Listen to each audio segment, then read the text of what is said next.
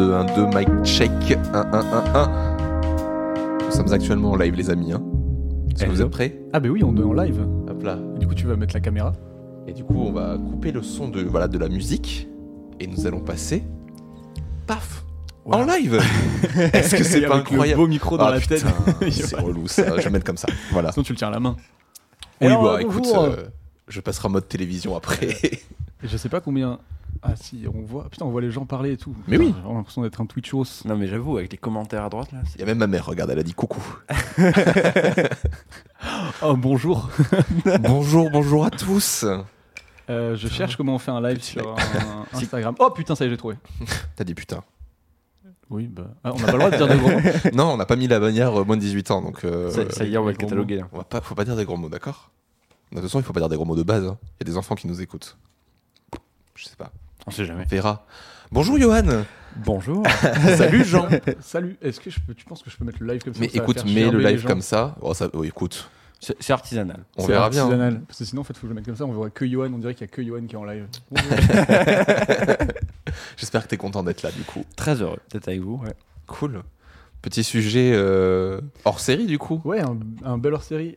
Euh, Vas-y, tu sais quoi, je vais le laisser là et puis je vais attendre de voir s'il y a des gens qui sont là. Oui, il y a Robin qui a rejoint la vidéo. Ah ben voilà. Bonjour Robin. Voilà, voilà, voilà. Ah, faut que j'enregistre parce que sinon on peut rien. Voilà, on pourra pas interagir. Mais voilà. Euh, voilà, si jamais il y a des gens qui ont des questions dans le chat, euh, ils peuvent euh, nous les laisser et on les lira soit à la fin, soit dans un moment, en fin de sujet ou quoi que ce soit. Dis bonjour à la planète Instagram. Avec le micro devant, salut. Je suis Robin Técos, quel enfer. Si vous voulez suivre, je m'adresse à Instagram, le live euh, de meilleure qualité et tout, on voit tout le monde, euh, on vous redirige vers euh, le lien dans la description. Et, euh, et voilà, et vous venez nous rejoindre sur Twitch. Voilà, nous sommes sur Twitch, nous sommes aussi sur Discord pour ceux qui peuvent pas nous suivre, euh, par exemple sur, euh, voilà, sur de la vidéo et qui veulent juste de l'audio ou qui font autre chose en qui, même qui temps. veulent faire autre chose en même temps. c'est ça Voilà, Qui veulent cuisiner, tu vois, faire un truc. Jouer aux jeux vidéo à mon avis surtout. Aussi, ouais. Avec Discord, on va pas se mentir, on fait surtout ça. Euh, ben voilà. Et ben écoutez, euh, bienvenue à tous ceux qui nous rejoignent actuellement. Et euh, Qu'est-ce qu'on va- on- pour le moment, en attendant un petit peu que ça se remplisse, on va, on va parler un peu de Johan, Ouais, qui était tout à venu fait. nous voir pour, pour l'épisode Ouais. 6 6 6 6. Et euh, donc déjà, rappelle ton, rappelle-nous ton sujet de thèse. Alors c'est fichier de police et de justice et liberté fondamentale. ok, donc fichier, on est sur, euh, sur quelque chose de sérieux, quoi. Ouais. Ouais. Mais du coup, il y a un point commun avec le titre d'aujourd'hui, puisqu'il y a liberté fondamentale commun dans les deux titres. Ouais, on n'a pas fait exprès. C'est- Si, si, on a complètement fait exprès. Euh, ok, et du coup, tu étais venu nous parler de, de ta thèse donc sur les fichiers de police et sur un petit peu, euh, si je résume très vite fait, euh, sur un peu cet état des lieux que tu vas faire pendant 4 ans, 4 ans et demi, Ouais. 4 ans et 9 mois. 4 ans et 9 mois. C'est- Non mais quelle mémoire C'est vrai que c'était... J'ai une très bonne mémoire des chiffres, ça j'avoue. 2 fois 2 4. Ouh Tu m'as pris par surprise. Donc sur les, les fichiers de police et sur cet état des lieux, sur euh, comment, euh, comment, va, comment la police va gérer euh, euh, l'entrée de nos données dans leurs fichiers et après comment ces fichiers vont être utilisés Ouais. ou non. Et euh, un peu, la, j'espère ne pas dire de gros mots, mais comment la législation s'organise autour de ces fichiers. Ouais, c'est Et, ça. euh, et donc toi, tu vas regarder ça d'un œil, euh, comment dire, un œil de doctorant, donc un peu extérieur, un peu plus haut, pour savoir s'il n'y a pas justement euh, tantôt des failles, tantôt des trucs qui marchent bien, et euh, où est-ce qu'on ne devrait pas aller? Tr- trouver l'équilibre en fait. Euh, trouver l'équilibre entre. euh, euh, c'est sûr qu'il faut des fichiers parce que c'est utile pour la police, pour la justice, mais en même temps, il faut qu'on reste dans une démocratie où il y a des Mm. garanties, où ce soit encadré et où ça préserve nos libertés fondamentales. Donc, euh, trouver l'équilibre. Ok. Et comme tu le disais, d'ailleurs, on est tous fichés. Déjà. Oui. On commence par ça. pour rappeler aux gens. C'est ça. Euh, Il y a des notions euh, qu'il faudrait rappeler du coup aussi sur les fichages qui étaient euh, que c'est ce que tu nous avais envoyé comme documentation que les règles étaient assez floues ces derniers temps et que voilà genre par exemple les fiches qui sont accessibles en France comment elles sont accessibles aussi par rapport au gros combat qui est par exemple avec les États-Unis et le fait que Google n'a pas le droit de toucher normalement à nos données euh, en France de la même manière qu'elle le fait euh, dans son pays. Oui, c'est-à-dire qu'en en, en Europe, on a le, le RGPD, le Règlement général des données personnelles. Alors même si lui, le RGPD s'applique pas aux fichiers de police, parce que les fichiers de police ont, ont une, un, texte, un texte rien qu'à eux, qui s'appelle la directive police-justice. Et ça, c'est que pour la France, du coup, c'est pas pour l'Europe. C'est pour l'Europe aussi. Ah, c'est pour mais l'Europe en fait, aussi, la, ouais. la différence, c'est que, euh, je ne veux pas rentrer dans le détail juridique, mais un règlement, il s'agit d'application directe dans les pays pays. Donc Mhm. le RGPD d'application directe, les pays n'ont rien eu à faire. Ils ont juste eu à appliquer le RGPD. Ouais. Alors que les directives, les pays doivent euh, créer une loi, le transcrire euh, et donc faire un texte donc qui forcément va varier un peu dans chaque pays pour, euh, pour adapter le truc. Quoi. Donc le- la, direct- la directive est moins puissante que le règlement parce que Mhm. du coup le règlement il s'applique comme ça puis c'est fini. Les pays n'ont rien à dire. Alors que la directive c'est bon, il faudrait mieux que vous fassiez ça, mais chacun après va faire son texte. Quoi. Ok. Et donc les fichiers de police ont une directive alors que les fichiers classiques ont un règlement. J'ai un beau bruit de page. Vas-y. ah. c'est que t'es filmé, hein, n'oublie pas. hein. Oui, je sais. Bonjour. Et euh, donc, du coup, par rapport à ça, euh, actuellement, toi, dans ta thèse et tout ça, qu'est-ce que tu as vu de cet état des lieux sur nos libertés fondamentales, les fichages, euh, et qui a accès à quoi, en gros, etc. Quoi? Ben, déjà, le, le- le constat euh, premier, c'est vraiment euh, énormément de fichiers. Quoi. C'est-à-dire que, et des fichiers qui se développent beaucoup, non, mais pour Beaucoup parler de clairement, lecture. Voilà. Parce que euh, en 2009, il y avait à peu près une cinquantaine de fichiers. Aujourd'hui, il y en a plus d'une centaine. Euh, et ça se développe euh, tout le temps. C'est-à-dire que là, par exemple, on parle d'un fichier, euh, je ne sais pas si vous avez entendu récemment, mais on a parlé d'un fichier des, des- pour, pour lutter contre la violence faite aux femmes, donc d'un Mhm. fichier peut-être des, des hommes violents. En fait, à chaque fois qu'on a un problème, on a un fichier. C'est vraiment cet état d'esprit-là. Et donc, finalement, les fichiers suivent les époques. C'est-à-dire que quand on a beaucoup parlé terrorisme en 2015-2016, ben, on a créé des fichiers de terrorisme. Là, s'il y a toujours le terrorisme, on parle d'autres fichiers, donc on crée des fichiers. Et le problème, c'est qu'ils ont tendance à s'empiler. On en supprime très peu et on en crée beaucoup. Euh. Donc, ça, ça a tendance à devenir un peu compliqué. Quoi. Et ça, c'est un problème d'avoir beaucoup de fichiers. C'est un problème parce qu'il y a un risque de doublon des données. Euh, C'est-à-dire Ah oui. que voilà, tu, tu sois Quelqu'un peut être euh, violent et euh, être euh, violent. Alcoolique Ouais, non, mais ou même par exemple pour le, le- le- la prévention du terrorisme, il y a euh, 15 fichiers ou 20 fichiers Ouais. qui existent euh, et ils seront à peu près dans tous les fichiers. Euh, et le problème, c'est que plus on multiplie les fichiers, plus on multiplie les failles possibles, les failles techniques, les failles juridiques, Ah euh, plus on multiplie les accès, des gens qui peuvent accéder aux fichiers, et donc enfin, plus on multiplie les risques en fait. Quoi. Ok. Donc toi, on va dire que un peu le but aussi, c'est donc de regarder le nombre de fichiers, d'essayer de voir, euh, on va dire, lesquels on peut regrouper, lesquels. euh, Oui, ou en tout cas, qu'est-ce qui est vraiment nécessaire, qu'est-ce qui est vraiment Mm. utile. En droit, on aime, on aime beaucoup la notion de nécessité et proportionnalité, c'est-à-dire que il faut qu'il y ait l'atteinte à nos droits soit nécessaire et proportionnée. Et en matière de fichiers, euh, c'est pas certain que ce soit toujours respecté. Donc c'est- Et est-ce que tu es tombé sur des vieux fichiers, genre où il y a même plus personne qui est fiché dans ces- ce genre de fiches? Genre moi je Bah- pense, enfin tu vois, genre le rapport avec la taxe sur le sel. je sais même pas si ça existe encore ou pas, mais tu as des vieilles taxes ou des trucs comme ça qui Alors, restent. le euh, problème, c'est que les fichiers, ils sont souvent liés à l'informatisation. C'est-à-dire Ouais. qu'il existait des fichiers avant, euh, mais qui ont pour la plupart été détruits. Notamment, la gendarmerie avait un énorme fichier qui s'appelait le fichier phare, euh, qui était un fichier euh, où, en gros, à chaque fois que les gendarmes avaient quelque chose qui se passait, quelqu'un leur disait quelque chose, hop, ils notaient. Et ils avaient comme ça un fichier de, centaines de milliers de fiches. Et ce fichier a été détruit dans les années euh, 2010. Euh, voilà. Donc les fichiers papier ont progressivement été détruits, ce qui fait qu'aujourd'hui, les fichiers qu'on connaît, c'est des fichiers au, au plus vieux qui datent des années 90. Quoi. Ok. Déjà on a fait un, un rapide. C'est euh, un bon rappel déjà. bon hein, rappel. Des, des normes. ouais, juste On là, est d'accord euh, que tu parles plus souvent des, euh, des fichiers informatiques et qu'on parle pas de tout ce qui est fichage, papier. euh, ça, ça existe plus trop. Parce que ça existe plus trop, ouais, c'est ça. Alors, euh, quand ma thèse, quand on dit fichier, c'est pas forcément fichier informatique. Bien sûr. Parce que voilà, un fichier la- ben, de base, ça peut être un fichier papier. Euh, après, oui, dans la pratique, effectivement, euh, voilà, la plupart des fichiers sont informatisés. ouais. Ouais, d'accord. Tu voulais dire quelque chose Un break, genre euh, apparemment tu as mis ton micro à sortie. euh, Et Mais moi je tiens à dire que mon micro est sorti à taisez-vous. Oh. Donc euh, voilà. Mais pas exactement, regarde, parce qu'en plus là tu peux, tu Ouais, peux pas en mentir, on a tout le la couleur. Mais moi c'était un gros, c'est quelque chose de très triché. Mon pull est orange, mon micro, mon truc est rouge, mais vu que la qualité est dégueulasse, on a l'impression Oh que la qualité raccord. dégueulasse.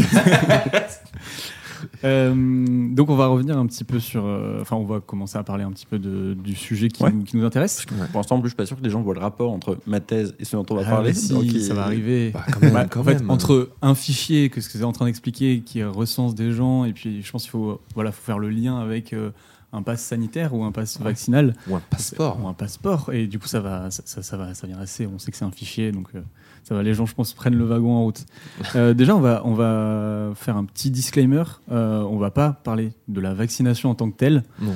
Euh, C'est un autre c'est sujet. un autre sujet euh, où il y a, on vous renvoie vers. Enfin, on vous renvoie. Non, vous irez fouiller par vous-même. Il y a plein d'articles qui sont très intéressants, de Sur vidéos. Surtout pas sur Twitter. Non, non, mais il y a plein d'articles, euh, Mm. de vidéos qui sont très intéressantes sur le sujet. Euh, nous, on va pas parler de ça.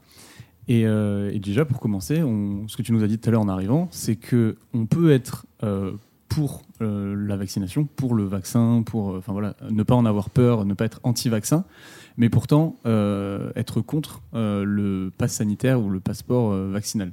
Oui, c'est deux choses qui sont complètement différentes en fait. Euh, être ou pas vacciné, c'est une chose, et que pour le coup n'est absolument pas nouvelle au sens du vaccin, il y en a depuis un certain nombre d'années, et que bon là on parle beaucoup du vaccin de Covid parce que forcément c'est ce qui nous occupe, mais c'est pas un problème nouveau, et c'est un problème avant tout euh, médical, enfin voilà, sur lequel je n'y connais rien, et qui est euh, complètement indépendant. Et, et ça n'a vraiment rien à voir avec qu'est-ce qu'on fait des données des gens vaccinés. Mhm. et là, du coup, c'est le pass sanitaire. Et là, par contre, c'est un problème plutôt nouveau parce que c'est la première fois qu'on fait ce genre de, de passe, même s'il existe des choses, on va sans doute y revenir. Euh, et donc, c'est vraiment une problématique autre. quoi. Est-ce que tu es content, euh, sans, faire, enfin sans faire le sadique, on va dire, mais est-ce que tu es content que euh, mais du coup, toute cette période un peu trouble de Covid, tout ça, t'amène toi vers un nouvel. Enfin, est-ce que ça va être un des axes de ta thèse? Est-ce que tu vas forcément en parler ou est-ce que juste ça t'intéresse parce que c'est un autre fichier euh, Alors, c'est ou ça t'embête plus qu'autre chose? En fait, c'est ce que ce que c'est intéressant parce que ça me permet de faire un c'est pas directement ma thèse, parce que ma thèse, c'est fichier de police, et de justice, donc ça va pas changer. Euh. Euh, mais c'est intéressant parce que ça permet de faire un parallèle, en fait. Hmm. Euh, parce que il me semble que ce qui est en train de se profiler sur les fichiers du coup sanitaires, tous les fichiers de santé, ça ressemble un peu à ce qui se passe déjà et ce qui est en train de se passer en matière de fichiers de police. Et du coup, je trouve intéressant de faire un parallèle en disant, moi, ce que je connais bien, c'est les fichiers de police. Mhm. Ce que je vois se développer, c'est les fichiers sanitaires. Est-ce que du coup, on peut pas essayer de prédire ce qui va se passer sur les fichiers sanitaires et en tout cas de réfléchir sur les fichiers sanitaire à partir de ce que je sais des fichiers de police. Quoi. Ok, donc c'est intéressant. Et ça fera partie de ta thèse, tu penses? Un petit peu, je pense quand même. Ouais. Ce sera à la marge. Mais ce sera... Euh, moi, ce que je propose, c'est qu'avant qu'on rentre du coup dans tout ce débat de qu'est-ce que va apporter le passeport sanitaire, tout ça, c'est qu'est-ce que c'est un passeport sanitaire en fait?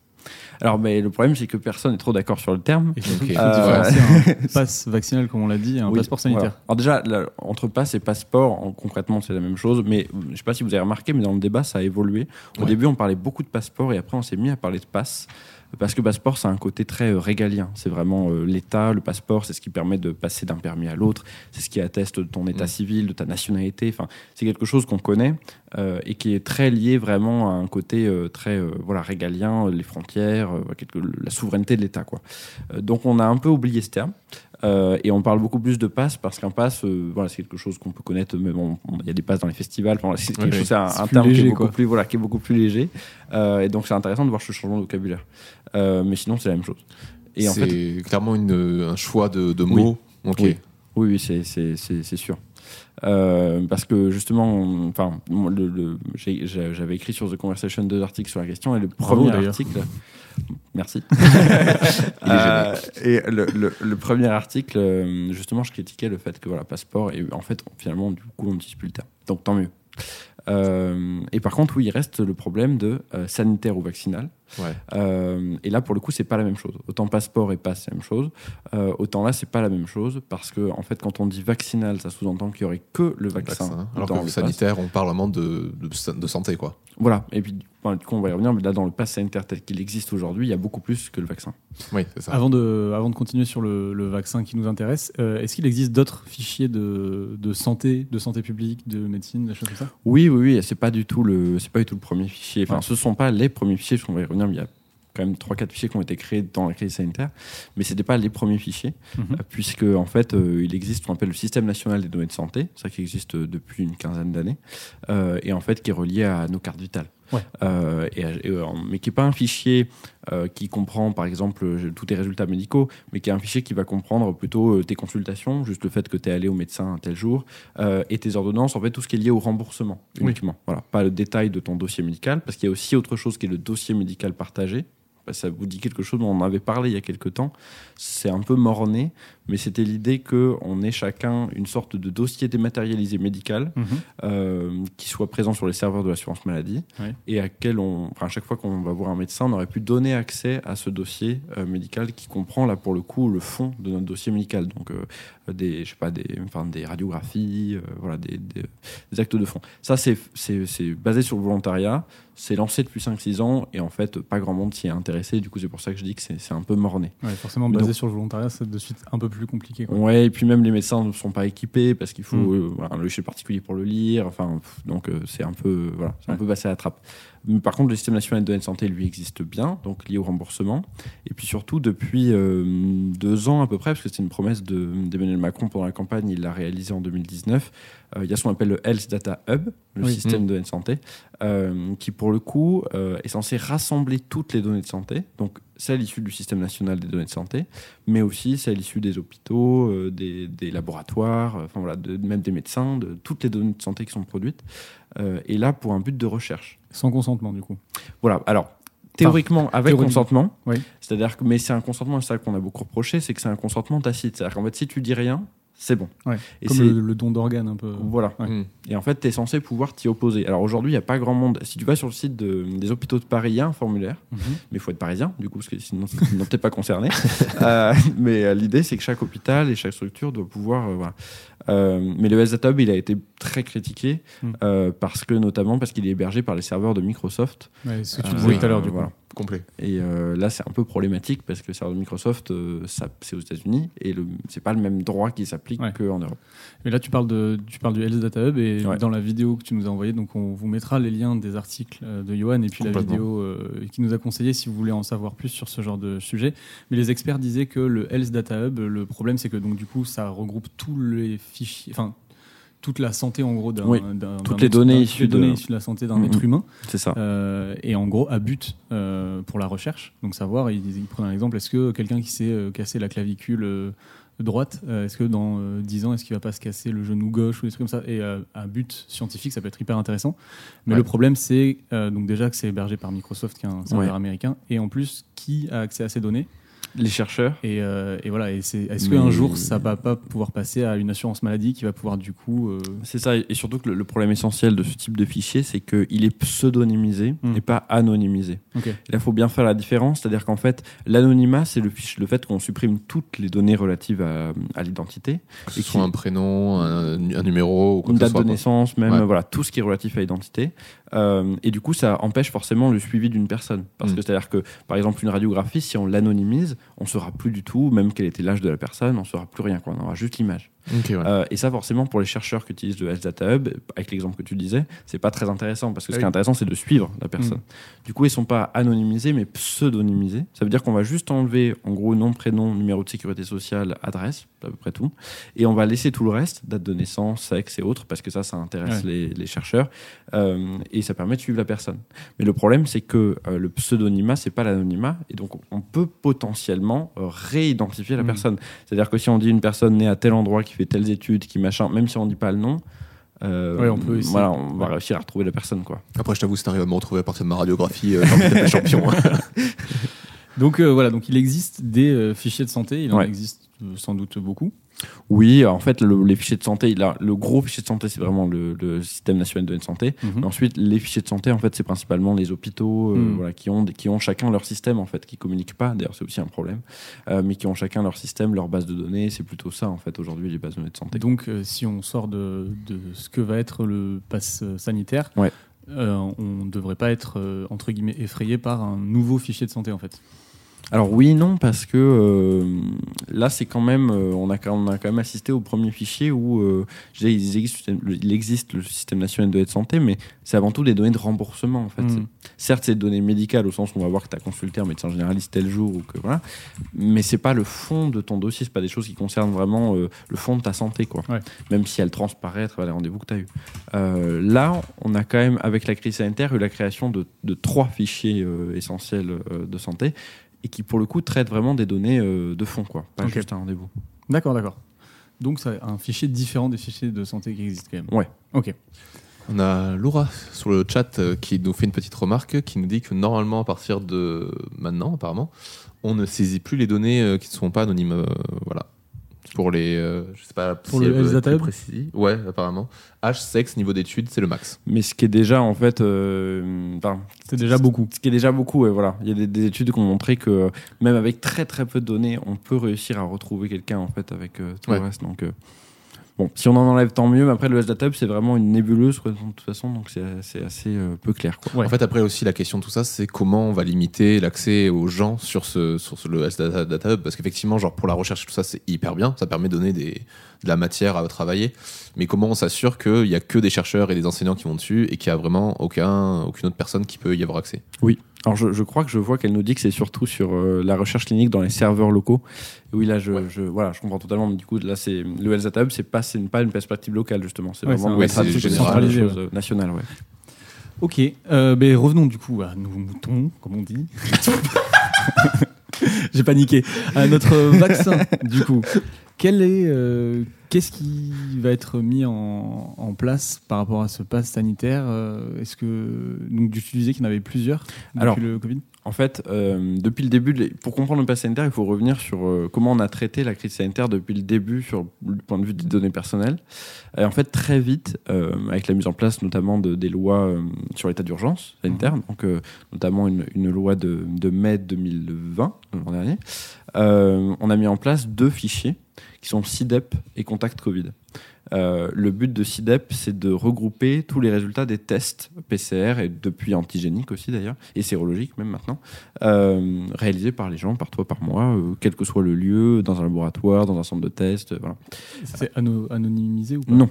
Non. Ça, c'est pas anonymisé. Alors, c'est déversé dans le Health Data Hub de manière pseudonymisée, Ouais, mais le fichier en lui-même n'est pas anonymisé parce que euh, le but, c'est aussi de faire du suivi individuel. Euh, donc, on a créé ça d'un côté, et puis on a créé un autre fichier qui s'appelle Contact Covid, où là, le principe, c'est de pouvoir gérer, bah, justement, comme nom l'indique, les cas contacts. Mhm. Euh, donc, tu sais, quand tu es malade du Covid, que, en gros, on- l'assurance maladie t'appelle, enfin, les services de l'assurance maladie t'appellent, on dit, bah, vous avez été avec qui, vous avez fréquenté quel lieu, Mhm. etc. Et bah, tout ça, pouf, ça rentre dans euh, Contact Covid, qui va ensuite permettre de contacter, euh, du coup, euh, voilà, Ouais. gens. Mais c'est plein de données hyper personnelles, parce que par définition, les gens que tu as fréquentés ou les lieux que tu as fréquentés, bah, ça révèle quand même pas mal Ah de bah toi. oui, pour le coup. Donc, et tout ça, c'est dans Contact Covid. Donc, Et puis on a ça créé reste- ces deux fichiers-là. Genre c'est pas une fois que t'as plus le, une fois que plus le Covid, c'est pas effacé quoi. Ben alors justement, c'est ça qui a été aussi à critiquer, c'est que pour ces deux fichiers, le délai de conservation est trois mois. Euh, trois mois pour un test, par exemple, ça paraît énorme parce que euh, Eh oui. ton- s'il est négatif, ton test aujourd'hui, on dit que c'est valable à peu près 72 heures avec le pass sanitaire.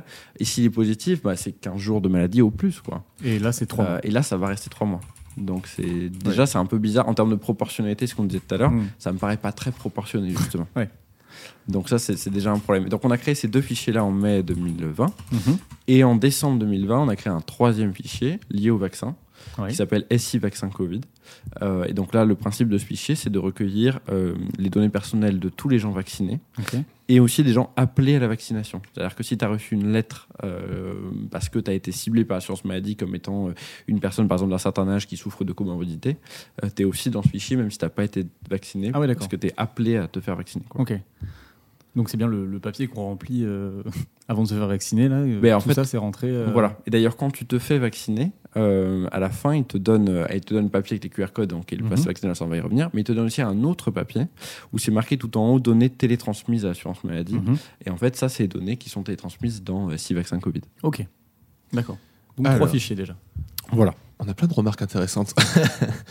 Euh, on a Mumu qui nous demande euh, pour la protection euh, du secret médical, comment on peut lutter, euh, enfin comment juridiquement ça va se passer par exemple aussi, parce que s'il y a un hack de ces données, Alors, bah, c'est que- tout, le problème. et surtout après c'est vrai que c'est la grande question aussi, la question est qui était euh, qui est fautif du coup? Alors, les, ces fichiers-là, ils sont gérés par l'assurance maladie. Enfin, ça, en fait, c'est un peu plus compliqué que ça parce que le fichier contact Covid est géré par les hôpitaux de Paris, euh, le fichier CIDEP est géré par l'assurance maladie. Euh, donc, c'est euh, juridiquement, c'est ce qu'on appelle des responsables de traitement. Ça veut dire qu'ils sont juridiquement responsables de tout ce qui se passe. C'est-à-dire que même s'ils font appel à un- quelqu'un d'autre pour gérer les données, voilà. c'est eux qui sont responsables. Juridiquement, oui. Voilà, parce que c'est Ah. la, c'est la notion de responsable de traitement. Donc, ils sont, euh, ils sont juridiquement responsables. Après, ils pourront se retourner euh, vers X ou Y s'il y a besoin, mais ils sont juridiquement responsables. C'est des fichiers qu'on imagine très sécurisés. Mais le, le problème, euh, le problème notamment de CIDEP et Contact Covid, c'est qu'ils sont manipulés par plein de monde. Parce que Contact Covid, par exemple, il est d'abord rentré par ton médecin généraliste euh, chez qui tu vas faire ta consultation, qui va voir le test positif et qui va déjà te demander t'as fréquenté qui, etc. Ensuite, il va être complété par les gens de l'assurance maladie qui vont t'appeler pour continuer à compléter. Il va pouvoir être euh, consulté par euh, les gens qui vont venir chez toi pour t'aider quand tu es malade. Enfin, donc, il est consulté par plein de personnes. Et le problème, c'est qu'il n'y a pas de sécurité informatique du fichier qui a été pensé en lui-même. C'est chaque accès, c'est-à-dire que si tu accèdes en tant que médecin, tu te connectes sur le portail Amélie Pro, qui est le- leur portail euh, médecin. Euh, si tu es membre de l'assurance maladie, tu te connectes par tes identifiants assurance maladie. En fait, c'est chaque structure qui y accède, y accède par son identification. Mais Donc du coup, ça ça, fait une machine assez poreuse. ouais. Ouais, voilà, c'est ça, parce que ça multiplie les portes d'entrée. Si on avait fait une porte d'entrée hyper sécurisée, commune à tous, on aurait pu vraiment avoir quelque chose. Et là, c'est, ça multiplie les portes d'entrée. Et ce qui est d'autant plus problématique, c'est aussi que ces fichiers sont strictement nationaux. C'est-à-dire qu'on aurait pu imaginer, par exemple, que euh, si tu te connectes depuis la Nouvelle-Aquitaine, tu n'aies accès que aux données des gens de la Nouvelle-Aquitaine. Ce qui aurait Oui. pu être logique parce que c'est lié aux ARS aussi, aux agences régionales Mm. de santé. Or là, non. C'est-à-dire que si tu te connectes, euh, si un agent de l'ARS de Bordeaux se connecte, il peut tout à fait consulter le dossier de Madame Michu à Strasbourg. Quoi. Voilà. Il y a pas de... Donc ce qui en termes de sécurité informatique pose aussi un peu souci. Quoi. Qui est pas incroyable, du coup. euh, Ah, c'est pas terrible. c'est critiquable. Voilà. Portons pas trop de jugement. Euh, je, sais- je- ça va peut-être nous faire dévier un petit peu, mais alors du coup, euh, il y a aussi moi la question que je me pose depuis le début, c'est où est-ce qu'on stocke toutes ces données? Bah, alors, le problème, c'est qu'on ne sait pas trop. hein. C'est-à-dire qu'on imagine dans les serveurs de l'assurance maladie, euh, sans doute euh, à Paris, mais évidemment, les lieux sont euh, tenus secrets, euh, par raison de sécurité. Oui. Euh, mais après, c'est sûr que ça bug. Là, je, je vois sur les, les commentaires qu'on nous dit qu'il y a déjà eu des, des bugs à Arcachon, je crois, ça qu'on Oui, dit. c'est ça, oui. Euh, mais effectivement, moi, le matin, par exemple, où je me suis fait vacciner au, au- au- à Bordeaux, euh, c'est tout était en panne. C'est-à-dire que le, le, ben, le fameux SI vaccin Covid ne fonctionnait pas. D'accord. Et donc, du coup, alors ce qui est absolument catastrophique en termes de données pour le coup, comme ils étaient bien obligés de continuer à vacciner les gens, même si tout le système était en panne, ils prenaient tout à la main. Ça veut dire qu'en fait, c'est euh, encore pire, du coup. c'est encore pire parce que qu'est-ce qu'ils font des feuilles après, quoi? Euh, Ils prenaient tout à la main, le nom des gens, le prénom, le numéro de sécu, euh, quel vaccin ils avaient eu, si c'était la première ou la deuxième fois, enfin, voilà, etc. Et ensuite, du coup, j'imagine qu'ils ont tout re-rentré manuellement dans le système une fois qu'il a remarché, quoi. Et Après, il faut qu'ils détruisent les feuilles. Mais du coup, voilà. Mais, j'ai aucune garantie qu'ils. enfin, je, vais pas, je vais pas faire le parano, mais j'ai aucune non, garantie qu'ils ont détruit la feuille, quoi. Tu peux pas faire le parano, mais ça reste ton sujet de thèse aussi. Qui Oui, voilà. euh, c'est normal que tu sois informé là-dessus. ouais. C'est ça. Mais donc oui, il y a des bugs qui arrivent. Mhm. Et bon, enfin, c'est comme tout fichier, quoi. Mais si, si jamais un jour, effectivement, il y, a il y a un hack informatique, euh, c'est une mine d'or, quoi. Parce que comme c'est nationalisé, centralisé et avec des données pas du tout anonymisées, euh, il y a plein de trucs, quoi. Ouais. C'est ça, et puis pareil, la question de euh, est-ce que par exemple donner ces données à euh, une grosse filiale comme Pardon, euh, Donner Google ses données. Reprendre déjà. Fournir ses données. fournir ces données euh, à une entreprise comme euh, Google, Microsoft ou euh, Apple, est-ce que c'est c'est pas vraiment non plus une solution? Parce que ça reste donner des données à une entreprise qui va forcément les revendre puisque c'est son business model. Oui, bien sûr. Mais après, on, on- on pourrait en dire sur parce que j'ai- il y a un quatrième fichier en fait que je n'ai pas cité, c'est tous anti-Covid. Enfin, du coup, Stop Covid devenu tous anti-Covid. C'est l'application. Voilà, c'est l'application. Et on s'était beaucoup posé la question, je ne sais pas si vous vous souvenez à l'époque, de dire euh, est-ce qu'il faut faire appel à Apple et, et Android et Google Mm. qui avaient conçu des solutions? Ou est-ce que c'est le choix français qui a été fait, on développe sa propre solution et on se passe des GAFAM quoi. Avec le défaut que euh, du coup euh, notre solution française euh, ne fonctionne pas du tout à l'étranger. Parce que forcément, c'est l'application française. Alors, si on avait adopté la solution d'Apple ou Google, ce qui promettait, c'est que bah, du coup, tu traverses la frontière, ça marche toujours, puisque Mm. c'est euh, avec le truc. Mais oui, par contre, je suis entièrement d'accord avec toi. Euh, J'ai pas beaucoup plus confiance, voire beaucoup moins confiance encore dans, dans Apple ou Google que dans le que dans l'État français, c'est sûr. Ouais. Euh, surtout quand on sait qu'Apple veut se lancer dans la santé, sans doute euh, un jour, et qui développe les, les les montres connectées, etc., Ouais. qui te fait ton rythme cardiaque. Et on sait qu'ils ont des, ils se lancent dans la carte bancaire là, il y a quelques années. Ils veulent à terme se lancer dans la santé. Donc voilà, c'est clair que ça, ça pose question, quoi. Ok. Ok, ok. Et du coup, pour, euh, donc pour, ce, pour tous ces fichiers de, vaccination, euh, qu'est-ce qui, qui pose réellement problème? Est-ce que c'est parce que c'est la première fois qu'on a vraiment un fichier ou qui regroupe autant d'informations ou, et où c'est parce que c'est un fichier qui est numérique? Alors, euh, les deux, je pense. Euh, sur le fait que c'est enfin, c'est quand même le premier fichier euh, de vaccination euh, national. C'est-à-dire qu'il existe déjà des obligations de vaccination et déjà, déjà des, des- des dizaines de vaccins.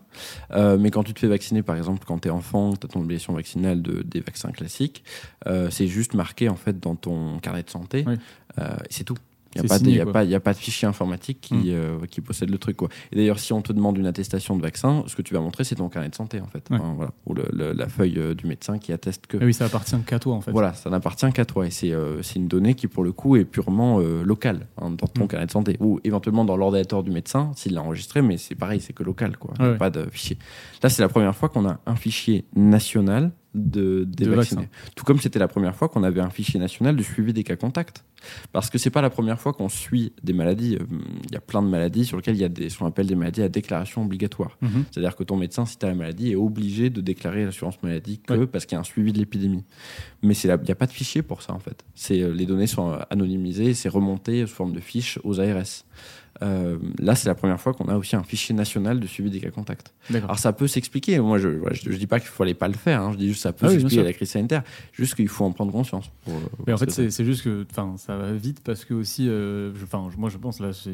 Moi je parle purement personnellement. Euh, mais en fait, tout est allé hyper vite Ouais. par euh, la vitesse euh, de l'épidémie, la vitesse de blocage qu'on a eu. Et du coup, c'est peut-être un peu le truc où tout se précipite et on, on entend beaucoup de gens qui disent euh, ben, on fait passer ça sur le coup de la crise. Euh, après, moi, je, pense, euh, avec un petit pas de recul, que euh, je pense que c'est. Enfin, j'ai- j'aime espérer qu'ils essaient pas de passer des trucs en douce parce qu'il se passe ça et qu'ils essaient de faire vite et que du coup, c'est un peu. En fait, mon, mon inquiétude, moi, elle serait peut-être moins ça que le fait que on a tout de suite pensé au numérique, comme si le numérique était la solution à tout, en fait. Ouais. C'est ce qu'on appelle un peu le solutionnisme numérique, c'est-à-dire Ouais. avoir dit, voilà, le, le numérique, c'est la solution, il faut passer par le numérique, alors qu'on n'est pas obligé de passer par le numérique. C'est Mhm. pas parce que c'est possible numériquement qu'il faut passer numériquement. Euh, et surtout, est-ce que ça va pas du coup créer un précédent? C'est-à-dire, est-ce qu'on va pas se dire, ah bah ça a super bien marché pour le Covid. Si on le, si tous les vaccins qui existent actuellement, par exemple, bah, on se disait, bah, tiens, si on crée un fichier aussi, puisque ça marche bien sur le Covid, et et sauf qu'en fait, on passe, voilà, c'est ça. On passe des portes, hein, et c'est le fameux ce qu'on appelle l'effet cliquet, c'est-à-dire qu'en fait, une fois que on l'a fait, bah, on revient pas en arrière. C'est ce qui Mm. se marche, c'est ce qui se passe pour les fichiers de police en fait. Une fois qu'on a passé le cap, euh, on y va quoi. Le- ça y est, l'opinion publique a accepté, Mm. euh, et le pass vac- le pass sanitaire est hyper euh, hyper révélateur pour ça parce que en novembre-décembre, c'était intolérable pour la plupart des gens. Et, Mm. euh, et arrivé en, en avril-mai, bon, ça passe. Donc euh, il y a, il y a oui. cette idée d'accoutumance et de voilà. euh, et sauf que le Mm. problème, c'est qu'à un moment donné, il faut aussi pouvoir dire stop à ce genre de choses quoi. Est-ce que c'est pas aussi parce qu'on arrive à l'été, que les gens vont sortir et que ben, c'est Si, une solution qui se fait et aussi que parce qu'il y, a des- il y a certains secteurs, comme par exemple le, le milieu de la nuit, avec les boîtes de nuit, tout ça, qui sont fermés depuis hyper longtemps et qui ont juste envie de dire mais foutez-moi ce passeport vaccinal qu'on puisse réouvrir. quoi. Oui, complètement. Mais c'est- c'est complètement compréhensible. Mais il faut faire attention. Mais il faut faire clairement attention, Ça voilà. de dire que la fin ne justifie pas forcément tous les moyens. quoi. Bien sûr. De toute façon, je suis assez d'accord là-dessus. Le numérique n'est pas forcément une, une solution en soi. C'est une c'est proposition. truc- c'est- mais c'est le truc, c'est que de plus en plus le numérique fait sa place euh, autour de nous et c'est le truc. Maintenant, tout le monde a un téléphone, donc Mhm. tu sors ton téléphone et Mhm. c'est plié quoi. Donc ouais, je comprends que la solution adoptée est ça, mais effectivement, ouais. parce qu'en plus, on n'est pas obligé de forcément, a un fichier numérique, d'avoir autant de données en fait. Non, c'est ça. Parce que c'est le, Euh, le problème qui est posé aussi, et ce que disaient euh, les experts là, dans la vidéo que tu nous as envoyée, c'est que, et ce que tu nous disais aussi tout à l'heure, c'est que c'est pas juste un QR code qui te dit genre euh, oui ou non t'es vacciné, c'est genre euh, dedans t'as euh, toutes les infos relatives à ben, justement à ce que t'as rentré euh, quand, le jour où tu t'es fait vacciner quoi. Oui, alors ça c'est vraiment le problème pour le coup du pass sanitaire, c'est que euh, il, il a été vendu et vendu même par la loi, hein, donc pas, Mm. pas- voilà, euh, comme quelque chose où les données, et c'est un grand principe de façon de données personnelles, doivent être minimisées. C'est-à-dire qu'il Mhm. doit y avoir le moins de données possible pour l'objectif que tu veux servir. Mm. Euh, et là, le problème c'est que euh, dans, alors, en fait, ce qui ressemble à un QR code, ce qui euh, techniquement est pas vraiment un QR code en fait, mais qui ressemble à un QR code, il y a euh, plus de données, beaucoup plus qu'il n'en faut, puisque tu vas avoir ton nom, prénom, de naissance, mais aussi surtout euh, quand tu t'es fait vacciner, euh, combien de doses, ce qui révèle beaucoup. Qu'une dose, tu as eu le Covid, deux doses, entre guillemets normal, trois doses, tu as une déficience ou Hmm. l'autre qui fait qu'on a besoin d'une troisième dose, ce qui révèle donc beaucoup de ton état de santé, Ouais. Euh, par quel vaccin tu t'es vacciné, etc. Donc plein de plein d'informations très personnelles. Hmm. Euh, et surtout que donc ce pass sanitaire, c'est à la fois le vaccin, le test PCR et le fait d'avoir été malade dans les six derniers mois. Euh, et donc ça aussi, ça le révèle du coup lequel de tes trois euh, de, des trois possibilités tu as. Mm. Sachant que ce qui est un peu hypocrite dans la solution actuelle, c'est que en fait, euh, on nous dit que ça marche que par feu vert ou par feu rouge, mais en fait, ce qui marche par feu vert ou par feu rouge, c'est l'application que sont censés utiliser les aéroports et les lieux de plus de 1000 personnes et, et demain les discothèques, enfin à partir de début juillet les discothèques, qui est l'application Tous Anti-Covid Vérif. Euh, et cette application, effectivement, tu peux la télécharger, euh, on pourra la tester. Et je l'ai, fait moi sur mon papier. Effectivement, ça marque que feu vert ou feu rouge. Donc on se dit, bah très bien. Sauf que tu passes avec n'importe quelle autre application, là ça affiche toutes les données. Quoi. Ouais, genre Donc, si quelqu'un demain développe une application avec euh, euh, où tu peux flasher ce QR code et avoir toutes les infos. Mais ça existe déjà. Ça existe déjà ouais. ouais, ouais. Il y a un- notamment un, enfin, il y a une petite, un site internet, un, un développeur de logiciel libre oui, qui a fait ça pour doute que ça doit pas être très difficile Euh, à faire. non, non, c'est- très, comme un QR code, hein, c'est lisible très facilement en fait. Il suffit d'avoir un appareil photo, et une, enfin une, ton smartphone, ou une caméra ou Ouais. n'importe quoi.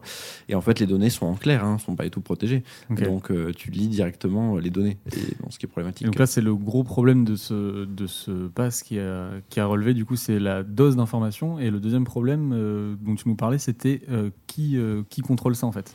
Oui, voilà, parce que en fait, c'est ça qui fait, moi, je trouve un peu peur dans ce genre de solution et qui, pour le coup, s'il me rappelle les fichiers de police, c'est que on le crée en disant non, mais vous inquiétez pas, ça va concerner qu'une minorité de cas, qu'avec des personnes hyper assermentées, que voilà, que au passage aux frontières. Au début, c'était que au passage aux frontières. Ce qui, Puis euh, après, on dans a un dit- sens, n'est pas si mal au final. Oui, voilà. Euh, Puis après, on a dit non, mais pour les événements de 1000 personnes aussi, ça, on s'était arrêté là. Et Et là, il y a deux jours, on a appris pour les discothèques, et qu'est-ce que ça va être demain, quoi. Et le problème, c'est qu'une fois qu'on a l'outil, moi, je trouve toujours ça dérangeant quand on crée l'outil avant d'en avoir les usages, quoi. Hmm. Et là, on a créé l'outil. Et on est en train d'enrichir progressivement les usages. Et c'est exactement ce qui s'est passé. Moi, je prends souvent l'exemple parce que je trouve qu'il est hyper révélateur euh, dans le fichier, notamment le fichier des, des empreintes génétiques. Euh, quand il a été créé à la fin des années 90, c'était un, c'était un gros truc. Quoi. On créait pour la première fois un fichier des empreintes génétiques. Enfin, c'était un peu l'affaire du siècle. Quoi. Hmm. Euh, et du coup, on l'avait réservé qu'aux auteurs de crimes sexuels, ce qui par définition concernait encore heureux une toute petite partie de la population. Et en fait, d'année en année, on l'a agrandi, agrandi, agrandi, agrandi. Et là, maintenant, tout le monde. Et aujourd'hui, en fait, euh, voilà, t'es soupçonné du moindre petit délit, hop, t'es mis dans le fichier, quoi. Ok. Alors que euh, c'est pas du tout ça qui était conçu à la base. Hmm. Et donc là, est-ce que ça va pas être ça demain? Ben moi, c'est ça qui me fait un peu Et peur. oui, et puis surtout que, vu que tu dis qu'apparemment tout le monde peut télécharger l'application Ouais. Euh, Covid Verif. Et tous anti-Covid, tous vérif. Alors, quand, quand tu l'allumes, t'as un petit message qui te dit t'as droit d'utiliser que si t'es euh, dans les clous. Mais euh, demain, un, mais voilà. demain, un patron de bar qui veut pas que son truc ferme parce qu'il y a quelqu'un qui est malade ou quoi peut l'utiliser Voilà. et peut se permettre. Alors, il sera en infraction. hein, Oui, a- voilà, évidemment. D'accord. Mais techniquement, oui, il peut. ok. Ça fait un peu euh, avez-vous plus de 18 ans? Ouais, mais du coup, ouais, du coup, c'est là où ça pose le problème, c'est qu'au final, euh, l'application est disponible pour tout le monde et tout le monde peut s'en servir sans De- forcément avoir le droit. De toute mais- façon, même si tout son petit Covid vérif n'était pas disponible, une fois de plus, il est en, il est en clair. Ce, enfin, il c'est pas du tout crypté les informations qui sont dans Mm. ce QR code. Donc en fait, avec n'importe quelle application de lecture, alors comme c'est pas exactement un QR code, mais ce qu'on appelle un 2D code, c'est un truc un peu bizarre, un data matrix. euh, il faut une application spéciale. Ouais. Donc ton application de lecture de QR code classique peut Ça pas marcher, mais par contre, euh, il y a plein d'applications qui Mm. marchent et voilà. Donc demain, tout le monde peut contrôler tout le monde en fait. Ouais, voilà, c'est ça. Et rien ne va t'empêcher, par exemple aussi. Alors même si une fois de plus, ça, c'est, en fait, rien ne t'empêche à part la loi, mais je veux dire bah oui, techniquement c'est quoi. T'organises une petite soirée chez toi, t'as pas envie de, de- d'avoir de, de problème avec ça et tout ça, tu demandes à tous tes invités quand ils entrent de te présenter euh, le truc. Quoi. Ah ouais. Sauf qu'en même temps, du coup, tu vas avoir plein d'informations sur tes invités. c'est, c'est un peu problématique. J'invite 100 personnes chez moi, je peux flasher tout le monde. Euh, Il y avait une petite question là qui est assez pertinente, je Ouais. trouve. Euh, Peut-on imaginer qu'à terme, il y aura des passeports internationaux intégrant nos vaccinations? Et dans ce cas, quelles seront nos libertés de circulation dans les pays où les vaccins ne sont pas disponibles pour l'ensemble de la population? Alors, mais c'est un gros, c'est un gros problème. Et d'ailleurs, euh, l'OMS a mis en garde là-dessus, sur les inégalités créées par le fait d'avoir des obligations vaccinales euh, euh, de voyage. Parce qu'effectivement, aujourd'hui, le vaccin en France, nous, il est assez disponible, mais c'est pas en Europe plutôt. Mm. Mais c'est pas le cas euh, de plein de pays africains, c'est pas le cas euh, de plein de pays asiatiques. Enfin, donc il y y a un vrai problème d'inégalité mondiale. Et alors, sur le fait de le lier au déplacement transfrontalier, en fait, il y a vraiment deux questions là. Il y a la question de l'outil et la question de ce qu'on fait de l'outil. Euh, et la question de ce qu'on fait de l'outil, c'est effectivement une difficulté parce qu'aujourd'hui, il y a des pays dans- pour lesquels la vaccination obligatoire, si tu vas en Guyane, il faut être vacciné contre la fièvre jaune, par exemple. Et ça se présente juste sous forme soit d'un certificat de vaccination, soit dans ce qu'on a appelé le carnet jaune, qui est un carnet de, de vaccination de l'OMS. Mm. Euh, mais tout ça, c'est du papier, en fait. Et tu vas juste C'est présenter. toi ton qui décides euh, euh, voilà. à qui tu le montres. Voilà. Et du coup, euh, En fait, tu décides pas à qui tu montres. Non, mais tu- tu... montres à l'entrée au douanier ou un truc comme c'est ça. ça. Ouais, mais tu d'une sais certaine ce- manière, c'est quand même toi qui le montres parce que tu dis, bah, c'est- tu le montres au douanier qui, lui, voit ça, il fait OK, tu peux Oui, rentrer voilà, sur c'est. Mais pas quelqu'un qui va Enfin, c'est un peu le problème, j'ai l'impression qu'il y a avec les données, c'est que tout le monde y a accès en fait. Ouais, sûr. Oui, et puis euh, tu montres le papier et c'est tout, tu t'en vas. Alors que tu montres le- la- l'application, euh, il y a un truc un peu, moi, que je trouve un peu drôle avec tout anti-Covid vérif aussi, c'est que ils ont voulu interdire les captures d'écran. Ce que je comprends pour éviter Ouais. voilà, le truc. Sauf que ça marche sur Android. Mais sur Apple, Apple autorise pas d'interdire la capture d'écran. Donc en fait, Yes. si, si, si tu as l'application Tous Anti-Covid Verif sur ton, j'ai essayé sur mon téléphone, tu peux très bien faire une capture d'écran. C'est juste que ça t'affiche un message qui te dit c'est pas bien, t'as fait une capture d'écran, mais t'as le droit de la faire quoi. Donc, c'est- On dirait Adopi, quoi. oh là là, c'est pas bien de télécharger. ça- c'est va un peu ça quoi. Donc euh, oui non c'est un, c'est un vrai c'est un vrai problème quoi. Si ça se généralise pour passer les frontières, c'est un vrai problème. Oui, le truc, c'est que tu disais, voilà, il y, a des- il y a des vaccins qui existent pour aller dans certains pays, Ouais. genre type euh, alors fièvre jaune, des trucs comme ça, euh, où tu es obligé de te faire vacciner pour aller dans certains pays, Ouais. mais ça reste certains pays, entre guillemets. Oui, ça reste un pays et des vaccins euh, très accessibles pour le Oui, coup. voilà, c'est ça. Alors que là, c'est un vaccin mondial pour qui, globalement, ce qu'on entend, c'est pour passer chaque pays, il va falloir plus ou moins montrer un, Oui. passeport. Quoi. C'est ça. Et puis alors surtout, moi, ce qui, ce qui me dérange aussi, c'est que on, on dit qu'il y aurait une, avec le pass sanitaire, on dit qu'il y aurait une égalité, c'est-à-dire que t'es pas obligé de te faire vacciner pour aller. Par exemple, cet été, t'as envie de partir en Italie, t'es Mm. pas obligé de te faire euh, vacciner. Tu vas présenter ton pass sanitaire et dans lequel il peut y avoir un test. Oui. Sauf que le problème, c'est que le test en France, il est gratuit déjà, mais pas en Italie. Alors qu'il Mhm. faudrait que t'en refasses un pour revenir en France. Qui coûte une blinde en plus. Voilà. Et imagine, il est positif. Tu te prends 15 jours de, de quarantaine en Italie euh, euh, qu'il va falloir payer, quoi. Ouais, donc le vaccin, c'est pas obligatoire, mais c'est plus pratique. Quoi. Ah bah nettement plus pratique. Ouais. Donc, euh, Mais ça, de toute façon, alors moi, sauf. euh, Enfin, je parle encore à titre personnel, quand ils ont annoncé dès le début de la crise qu'il allait avoir un vaccin, mais qui serait pas obligatoire, tu te dis quand même, genre, euh, un- une maladie qui a Oui. enrayé complètement. euh, Qui a stoppé l'humanité pendant un an. Un passeport, un vaccin pas obligatoire, ça va être euh, très nuancé, quoi. Mais c'est liberticide. Non, mais surtout qu'en plus, oui, voilà, c'est assez, assez hypocrite sur ça. Et puis, on a utilisé, mais comme pour tous anti-Covid, beaucoup sont appelle les nudges. C'est-à-dire l'idée de nudge en anglais, ça veut dire coup de coude, et vraiment cette idée de genre, euh, euh, je te pousse sans, sans t'es pas obligé, mais, t'es poussé, voilà. Ouais. Et c'est tous les trucs aussi, on a vu euh, pour tous anti-Covid, par exemple, ils ont fait toute une campagne en disant X millions de personnes ont déjà téléchargé l'application. Ben ça, c'est typiquement du nudge. Oui, c'est genre, voilà. allez, vous voyez que tout le monde le fait. C'est ça. Et je pense que c'est pour ça que de moins en moins de gens ont peur de. Pas du vaccin, pardon, mais du, du pass, euh, justement, Ouais. du passeport. C'est ça, parce que voilà, c'est on, on te pousse en te disant euh, il y, a, il y a tant de personnes, ça marche, vous voyez, et puis tu as accès à des avantages. euh, Enfin, voilà. Ouais, J'ai même sûr. vu qu'à Bordeaux, il y avait un bar qui euh, euh, t'offrait euh, une bière si t'étais vacciné. Euh, par exemple, normalement, c'est à la limite, limite de la légalité. Enfin, Ouais, voilà, je suis pas un spécialiste de matière, mais C'était nu. il me semble même que c'est pas très légal parce que Ouais. c'est faire une discrimination sur l'état de santé en fait. Quoi. Après, Ouais, comment il complètement. Bah, Bah, justement, je- par ton, par ton Ah Et oui. Ah bah ça, c'est pas bien. c'est ça, je m'en disais, genre. Ah oui, effectivement, c'est pas très bien. Euh, je sais pas si t'as d'autres questions là-dessus. Euh, si j'allais. Non, vas-y, vas-y. Parce que moi, je serais chaud d'enchaîner sur. Alors, effectivement, là, on part du principe que tout est pourri, tout est naze et que. Ah, j'ai pas dit ça. Ah oui, ouais, c'était- j'allais rebondir En fait, la question maintenant, c'est bah, alors, du coup, dans un monde parfait, quelle serait la meilleure solution euh, pour ce passeport vaccinal? C'est exactement la question que j'avais oubliée. Mais c'est beau. Vous Non, non, mais c'est euh, vrai. Hyper. euh, Justement, je me suis dit, ouais, Je voilà. suis éternellement Est-ce optimiste. qu'il y, a- est-ce qu'il y aurait des, des solutions plus.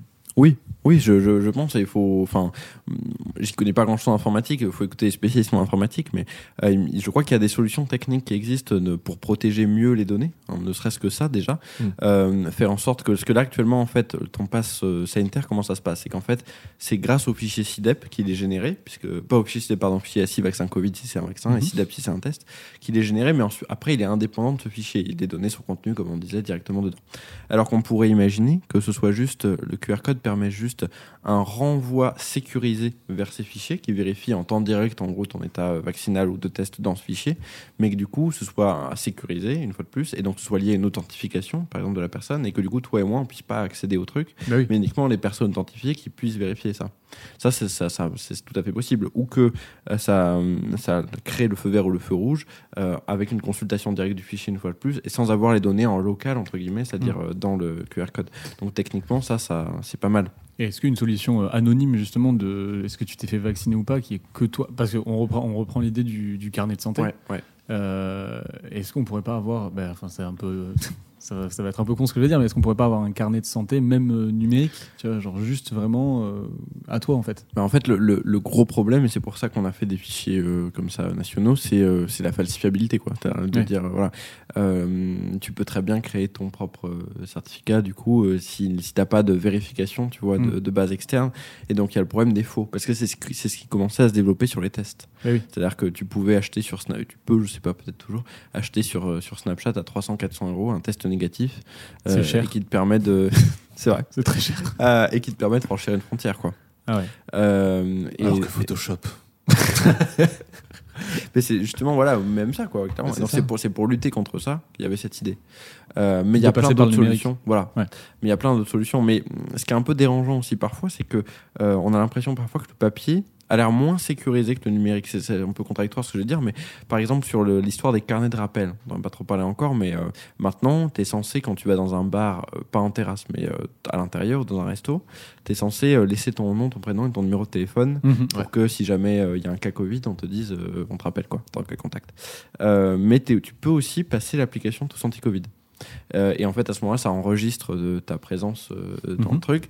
Pour le coup, de manière complètement. euh, Enfin. pseudonymisée, mais de manière très forte, parce que c'est sous forme d'identifiant euh, Ouais, ouais. aléatoirement calculé. Enfin, il y a, pour le coup, c'est vraiment très sécurisé. Il n'y a, pas beaucoup de chances de, que ce soit, tu, on puisse te retrouver comme ça. Quoi. Alors qu'en papier, si tu me laisses ton, ton, ton nom, ton prénom et ton numéro de téléphone, théoriquement, le gérant du bar ou du resto est censé garder le papier caché tout le temps, euh, Ouais. ne te faire que signer machin, mais qu'est-ce qui va se passer dans la pratique? Tu vois la feuille qui va. sur un bar, il est Voilà, c'est sur ça. le truc et vous remplissez dès que vous rentrez. C'est ça. Ouais. et la feuille. Et donc, en fait, si tu as envie de prendre le numéro de téléphone de la personne au-dessus, non, mais tu, tu peux C'est carrément. vrai, ouais. J'avais pas du tout fait ça. Ouais. Et ça, c'est problématique aussi, quoi. Ouais, donc là, là on Donc, a un euh, exemple où le papier est, est un peu C'est plus dangereux. C'est pour ça qu'il faut, être nuancé. Je dis pas faut revenir au papier pour absolument Non, non, tout non, et tout bien ça. sûr, bien c'est- sûr. c'est- Je suis en train de me faire la réflexion le nombre de charros qui ont dû récupérer les c'est numéros de téléphone de la c'est meuf devant. Ce que j'ai- C'est clair, mais euh, on est d'accord. Mais ouais, du coup, la, la solution, enfin la solution, et ce qui a, euh, ce qui a, ce qui a voulu être mis en place, alors je vais dire des grosses conneries, je pense, mais par le Parlement ou par des sénateurs, je sais plus, qui ont, qui ont justement dit que le pass sanitaire était justement, il y avait trop de données, Ouais. Et du coup, ils ont voulu revenir un peu en arrière sur, euh, voilà, on Oui, met mais- moins de données. Il y a eu un, il y a eu un, Un petit clash, clash, hein, à l'Assemblée nationale, hein, puisque euh, les, il y a eu, le- il y a- même je sais pas si tu te souviens, mais euh, c'était en fin de journée, euh, le pass a été rejeté par, Mhm. c'est l'article 1 de, de la loi sortie d'état d'urgence sanitaire là, de, qui a été votée il y a quelques semaines. L'article 1 a été rejeté par l'Assemblée nationale. Euh, en fait, c'était les députés MoDem qui font partie de la majorité euh, qui euh, avaient rejeté parce qu'ils considéraient qu'il n'y avait pas suffisamment de garanties. Et donc l'article a été réécrit. Et effectivement, si tu vas voir aujourd'hui l'article 1, je crois que c'est la loi du 31 mai euh, 2021, euh, ça a l'air hyper sécurisé. Parce qu'il y a une phrase notamment qui dit que toutes les personnes qui accèdent pour vérifier ne doivent accéder à aucune donnée de santé et notamment ne doivent pas savoir si c'est euh, euh, le, le vaccin, le Mm. test ou euh, la maladie. Quoi. Donc c'était une forme de garantie. Quoi. Sauf que dans la pratique, bah non, puisqu'on Ouais. comme on l'a vu, il y a hyper de, de, de données dans le, dans, le, dans le code. Et c'est pour ça d'ailleurs qu'on a été attaqué devant le Conseil d'État le décret pris, parce qu'en fait donc la loi a, posé le cadre, Ouais. comme c'est normal. Ensuite, c'est au pouvoir exécutif de prendre des textes réglementaires d'application. C'est là, où ça a posé un problème. C'est là où le pouvoir euh, exécutif a pris un texte très large euh, qui semble pas du tout en fait aussi respectueux que ce que, ce que est la loi. Et donc c'est pour ça que des associations, notamment la Quadrature du Net, euh, ont posé un recours devant le Conseil d'État Mhm. pour pour pour dire ben il y a un problème quoi. Le texte réglementaire est beaucoup moins protecteur que ce que la loi prévoyait. Donc on pourrait avoir un retour justement à quelque chose de plus protégé. Donc ça veut dire que le Conseil d'État pourrait dire effectivement attention euh, pouvoir exécutif vous avez mal euh, Mm. fait votre boulot quoi c'est pas respectueux de la loi.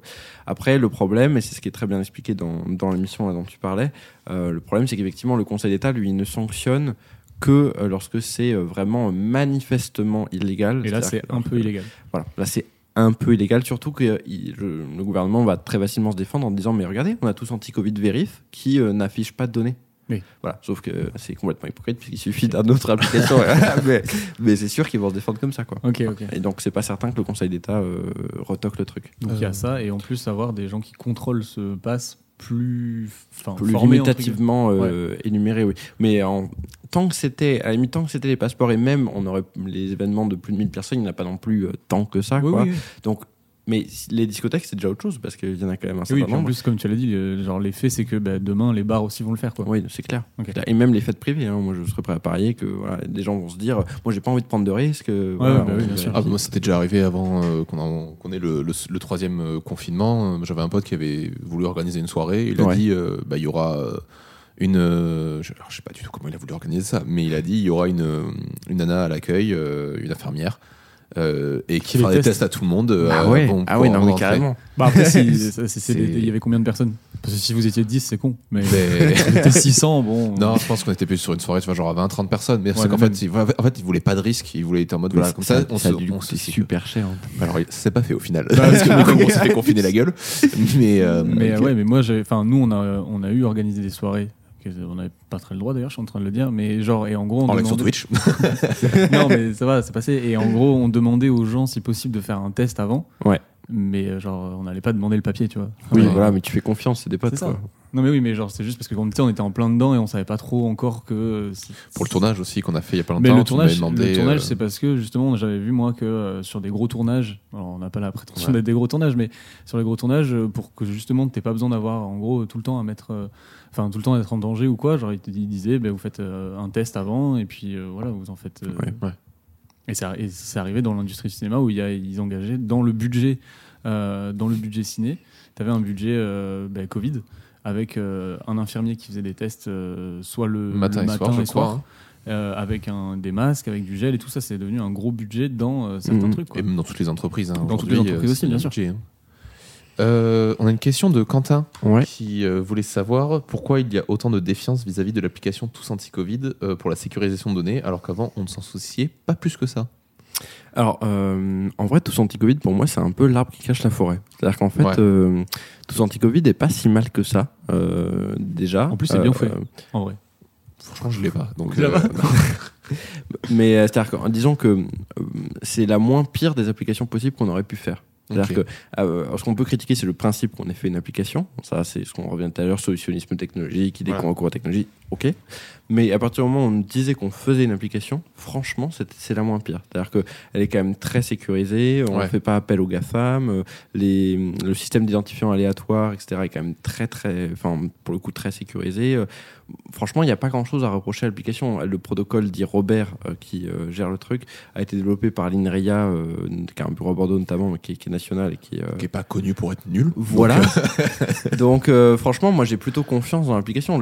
Par contre, on a beaucoup moins parlé des fichiers dont je parlais tout à l'heure, et, et c'est les fichiers le problème, en fait, à mon avis. Ouais. Pas tous anti-Covid. C'est pas l'application qui est non, le problème. non, enfin, voilà, une fois de plus, moi, moi je l'ai pas installé parce que pour moi, il y, avait le problème de, on n'a pas à recourir à la technologie pour ça. Mhm. Mais, mais en termes de, si on accepte le principe de l'application, franchement, euh, voilà, pas grand chose à lui reprocher, quoi. Elle, elle est vraiment, pour le coup, très sécurisée, quoi.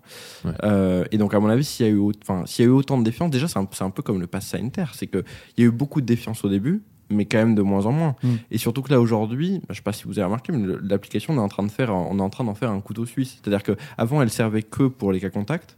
Ouais. Ensuite, on a ajouté, c'est comme ça qu'elle est devenue toute anti-Covid, le fait d'avoir des informations. C'est-à-dire qu'on peut, on peut savoir Mhm. combien de cas, combien de cas dans ma région, machin, voilà. Moi, j'avoue, je l'ai téléchargé quand on pouvait directement faire des Le- attestations. On a rajouté ça. Avant, je l'avais pas et genre quand j'ai vu que je pouvais faire une attestation directe, j'ai fait. Ouais, mais euh, je, je comprends complètement. Et maintenant, on a rajouté tous anti-Covid carnet dedans, c'est-à-dire le fameux Mm. pass sanitaire. Donc en fait, on est en train d'en faire vraiment un couteau suisse de la crise sanitaire.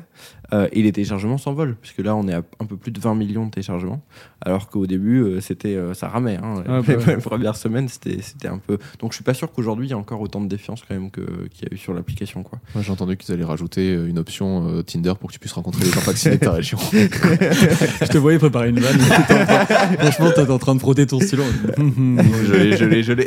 ouais, donc euh, par rapport à la question de, de Quentin, il n'y a, y a pas tant de défiance que ça. C'est Je- il y en- plus. Il y en a eu beaucoup, c'est Ouais. clair. Parce que, parce que aussi, ce qui a fait très peur, c'est les exemples à l'étranger. Parce que euh, il s'est fait des choses euh, en Israël, par exemple, ou, euh, ou en Corée du Sud, euh, voilà, où les applications étaient autrement plus intrusives. hein. Ah bah C'est-à-dire oui, que oui. voilà, là, c'était du genre euh, faire un selfie chez toi, et si tu fais pas de selfie quand t'es confiné, euh, et si tu fais pas de selfie, t'as la police qui débarque au bout de 10 minutes. quoi. on, a, on avait des choses comme ça. Oui.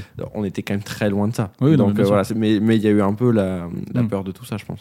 Non, a le, pas un pays, euh, alors comme ça j'ai envie de dire Singapour, mais je suis pas sûr, qui avait eu, connu une crise épidémique et qui avait mis tout ça en place, et qui a du coup Et du plutôt coup, bien géré la crise Covid. de ouf. Mais ouais, du coup, eux, pour le coup, les libertés, c'était moins ça. Oui, quoi. et puis justement, ça c'est typiquement le genre de pays, ça s'est passé aussi en Israël, où, euh, et c'est hyper intéressant moi, pour le coup pour ma thèse, c'est que euh, du coup, c'est développé cette application, plein de fichiers de la crise sanitaire. Ouais. Euh, et là, aujourd'hui, maintenant, alors je crois que c'est en Israël surtout, euh, la police est autorisée à accéder aux données de, de toutes ces applications pour des enquêtes. Pour savoir où t'étais, euh, voilà, machin. Et euh, si avec qui t'étais. Et dans là, on, on- Du coup, ça repose aussi la question de la neutralité de la police, quoi. C'est-à-dire que à quel moment on va autoriser des, des policiers à aller là-dedans, toutes ces données-là Ben, et puis, enfin, en termes de. C'est un- ce qu'on appelle un détournement de finalité, hein, il n'y a pas d'autre terme. hein. C'est ce que tu expliquais dans ça- l'épisode. euh, C'est ça. Mhm. Ça a été conçu pour quelque chose et on l'utilise pour quelque chose Ouais. d'autre. Et ça, normalement, on n'a pas le droit. En mais fait, hein. comme le, comme le, pour les empreintes euh, digitales. Ouais, exactement pareil. Mais comme pour les, les fichiers de police en général, moi, ce que j'ai- ce que j'expliquais dans l'épisode, c'est que on les a créés pour, euh, en gros, lutter contre le crime et trouver des, des suspects euh, dans les enquêtes. Et maintenant, c'est un raccourci. Et en fait, euh, et maintenant, surtout, on l'utilise pour trouver un job. C'est-à-dire que tu sais, c'est-à-dire qu'il y a plein de d'emplois où il faut faire une enquête administrative avant. Euh, et en gros, si tu es présent dans le fichier, t'as pas le droit d'avoir l'emploi. Ah ouais. Et ça, c'est pareil, c'était pas du tout prévu à la base pour, pour, par des fichiers. Ça a été rajouté. Euh, et là, moi, c'est c'est- enfin, c'est ce qu'on peut un peu aussi se comporter. Il y a vraiment un rapprochement de façon entre sanitaire et sécuritaire qui est vraiment hyper intéressant, Ouais. je trouve, à faire. Oui, parce que là, tu dis, euh, par exemple, pour avoir un job, si tu as, genre, si t'es dans un fichier, euh, si t'es dans un fichier de police, par exemple, et qu'ils peuvent pas te, peuvent pas te prendre dans le, le job, Ouais. pour un fichier sanitaire, ça peut être vis-à-vis d'une assurance maladie. Du coup, tu peux ne Ouais. pas souscrire à une assurance maladie ou alors payer une blinde si, par exemple, t'as pas été vacciné. Ou, Ça, même, euh, qu'est-ce qui dit, qu'est-ce qui va empêcher? Alors, légalement, il n'a pas le droit, une fois de plus, mais qu'est-ce qui va empêcher un Ouais. recrutement, par exemple, qu'on me dise, euh, alors est-ce que vous êtes vacciné? Et si oui, prouvez-le moi, quoi. Montrez-moi votre euh, Oui, passe non, sanitaire. évidemment. Ah, il sera complètement dans la légalité, un employeur qui, qui commet une discrimination en fonction de l'état de santé, ce qui est strictement interdit. Hmm. Mais si ça reste dans le huis clos de l'entretien d'embauche, euh, ça, ça va clairement se passer. Quoi. Donc la défiance, elle est plus au niveau de ce qu'il y a dans les fichiers que dans l'application. En Ouais. fait. euh. Oui, pour moi, oui, clairement. Et justement, c'était un peu pour moi, j'ai regretté qu'on ait parlé autant de, de tous anti-Covid à l'époque Stop Covid, euh, parce que euh, en fait, du coup, on parlait pas du tout de SIDAP et contact Covid, qui était pour moi le vrai problème. Quoi. Et pourquoi euh, Est-ce que tu aurais une explication à pourquoi on se pose la question sur tous anti-Covid et pourquoi on ne se pose absolument pas la question pour des réseaux sociaux, pour euh, d'autres plateformes sur lesquelles là, par contre, ça vole des données euh, Ah, balle, c'est- quoi. C'est un peu la sempiternelle question de. de- tiens, on se réveille sur un truc. Pourquoi, ouais, voilà. pourquoi un truc du gouvernement serait moi, plus dangereux que, Parce que moi, moi, Google, quoi. Pour le, pour le coup, justement, j'étais un peu dans ce. Avant de me renseigner dessus.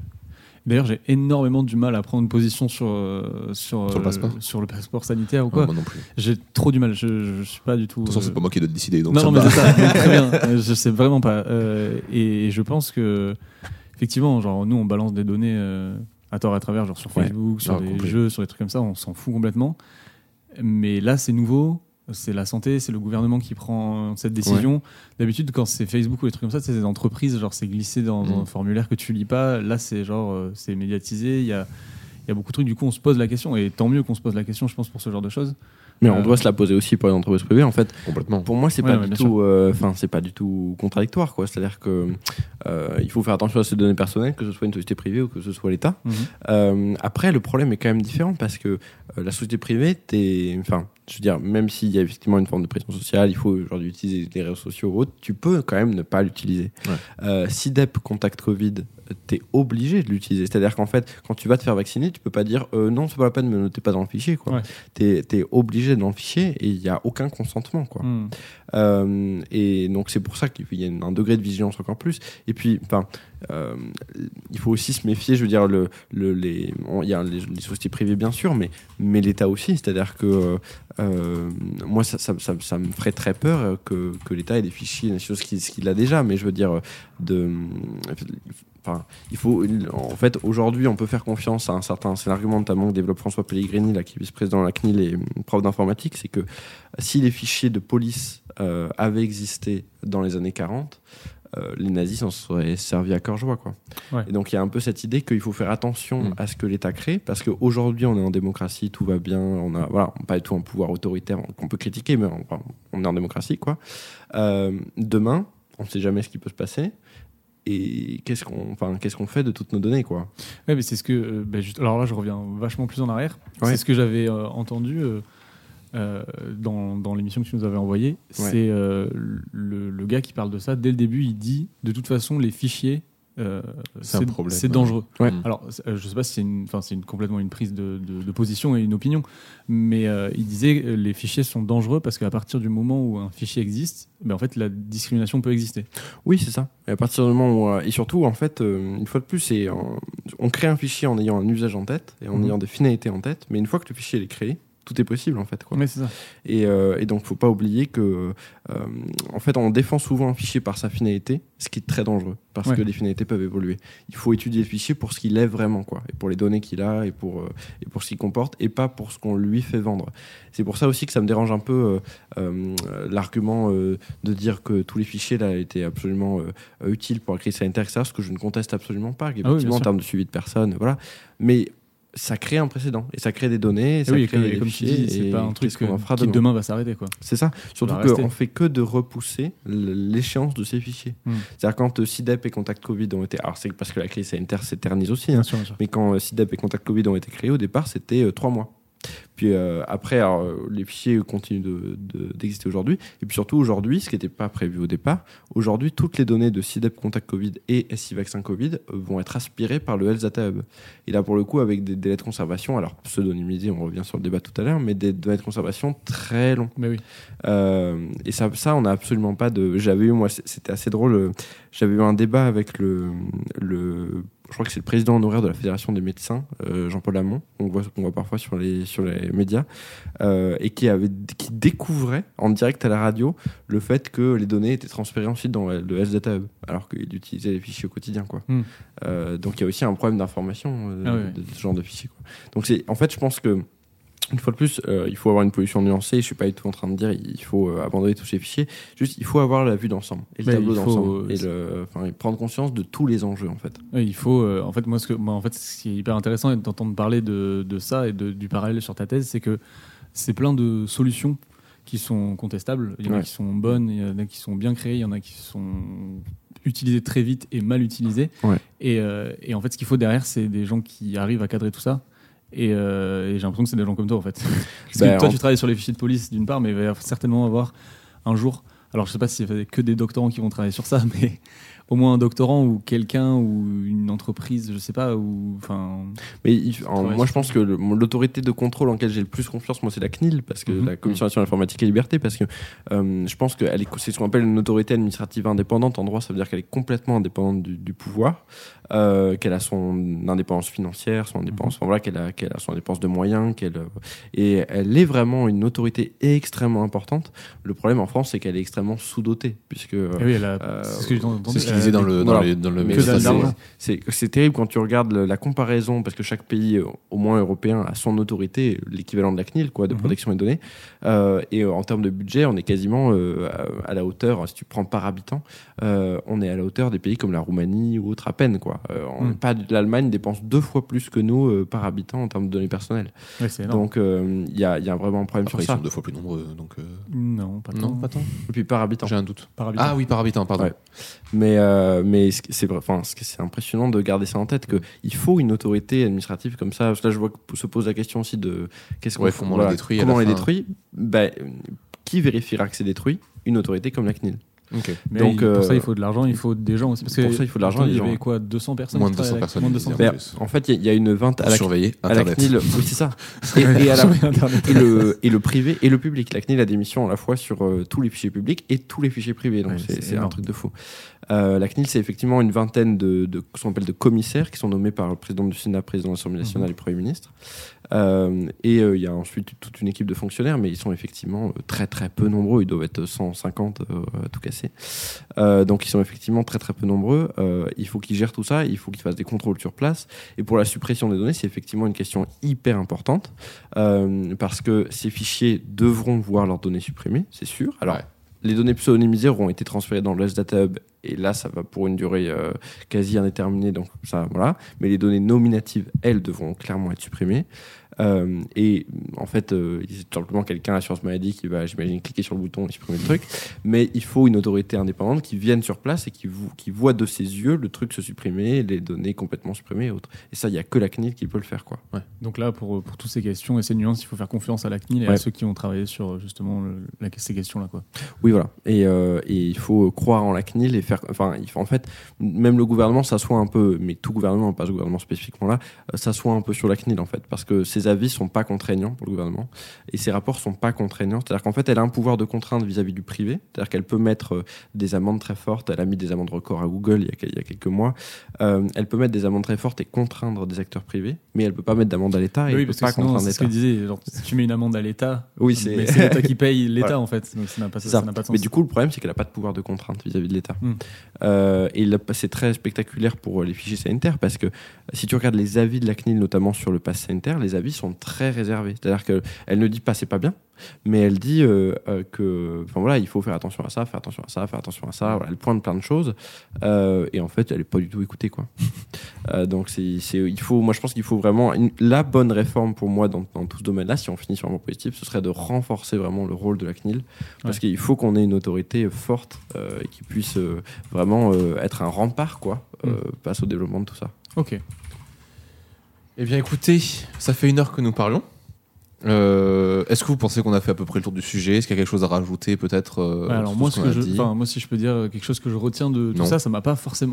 Allez, bonsoir à tous. Non, mais moi, ça m'a pas. On va, on va dire, ça m'a pas plus euh, avancé dans mon Ah, avis. Non, non, dans ce que je, dans ce que je pense euh, fondamentalement de, Ouais. du pass sanitaire et tout, parce que je suis très encore tiraillé entre.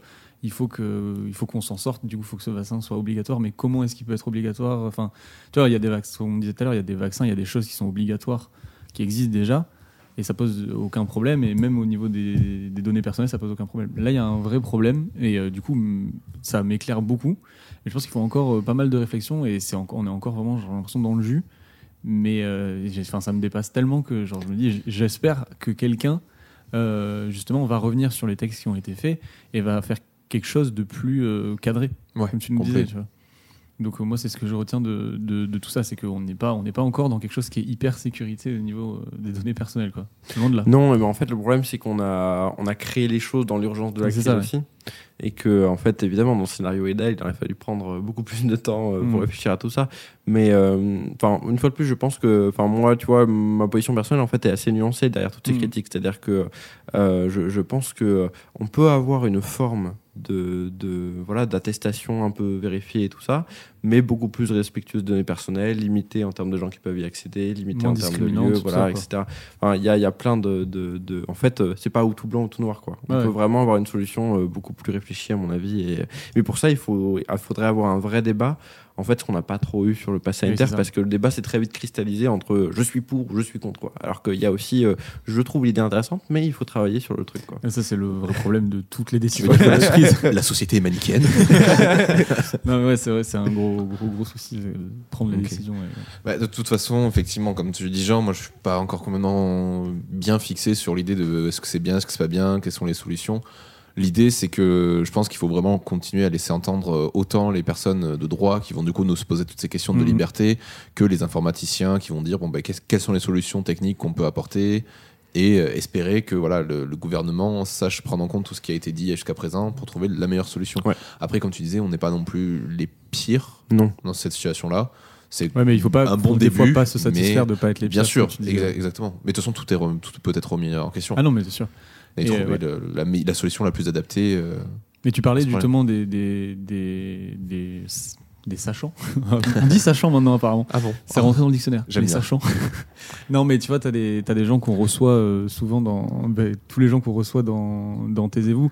C'est et c'est ce qu'on nous dit aussi à chaque fois c'est que voilà, c'est des gens qui savent les choses. Et c'est pour ça qu'on t'a invité aussi ce soir. C'est que c'est les gens qui ont le recul nécessaire et qui, Mm. qui s'intéressent et qui vont loin creuser dans le sujet et qui vont pas juste euh, voilà, lire un article et balancer quelque chose sur Twitter. Tu vois. Et, euh, et tu parlais aussi des, des, des, des gens qui travaillent dans la technique. Ouais, complet. Donc, tu as les gens qui travaillent en droit, mais tu as aussi, ben, comme tu disais, les, les gens qui travaillent en informatique, tu Ouais. vas avoir les, les médecins, euh, enfin, les, les gens qui travaillent en sciences. En sciences médicinales, enfin, je pas, j'ai pas le mot, je suis désolé, je suis un peu fatigué, mais Les sciences naturelles les sciences naturelles. non, mais tu sais, par rapport à tout ce qui est les questions du vaccin et tout, il faut, Complet. il faut écouter, je pense, Ouais. ces gens plus que euh, ben, justement les gens qui font trop de bruit.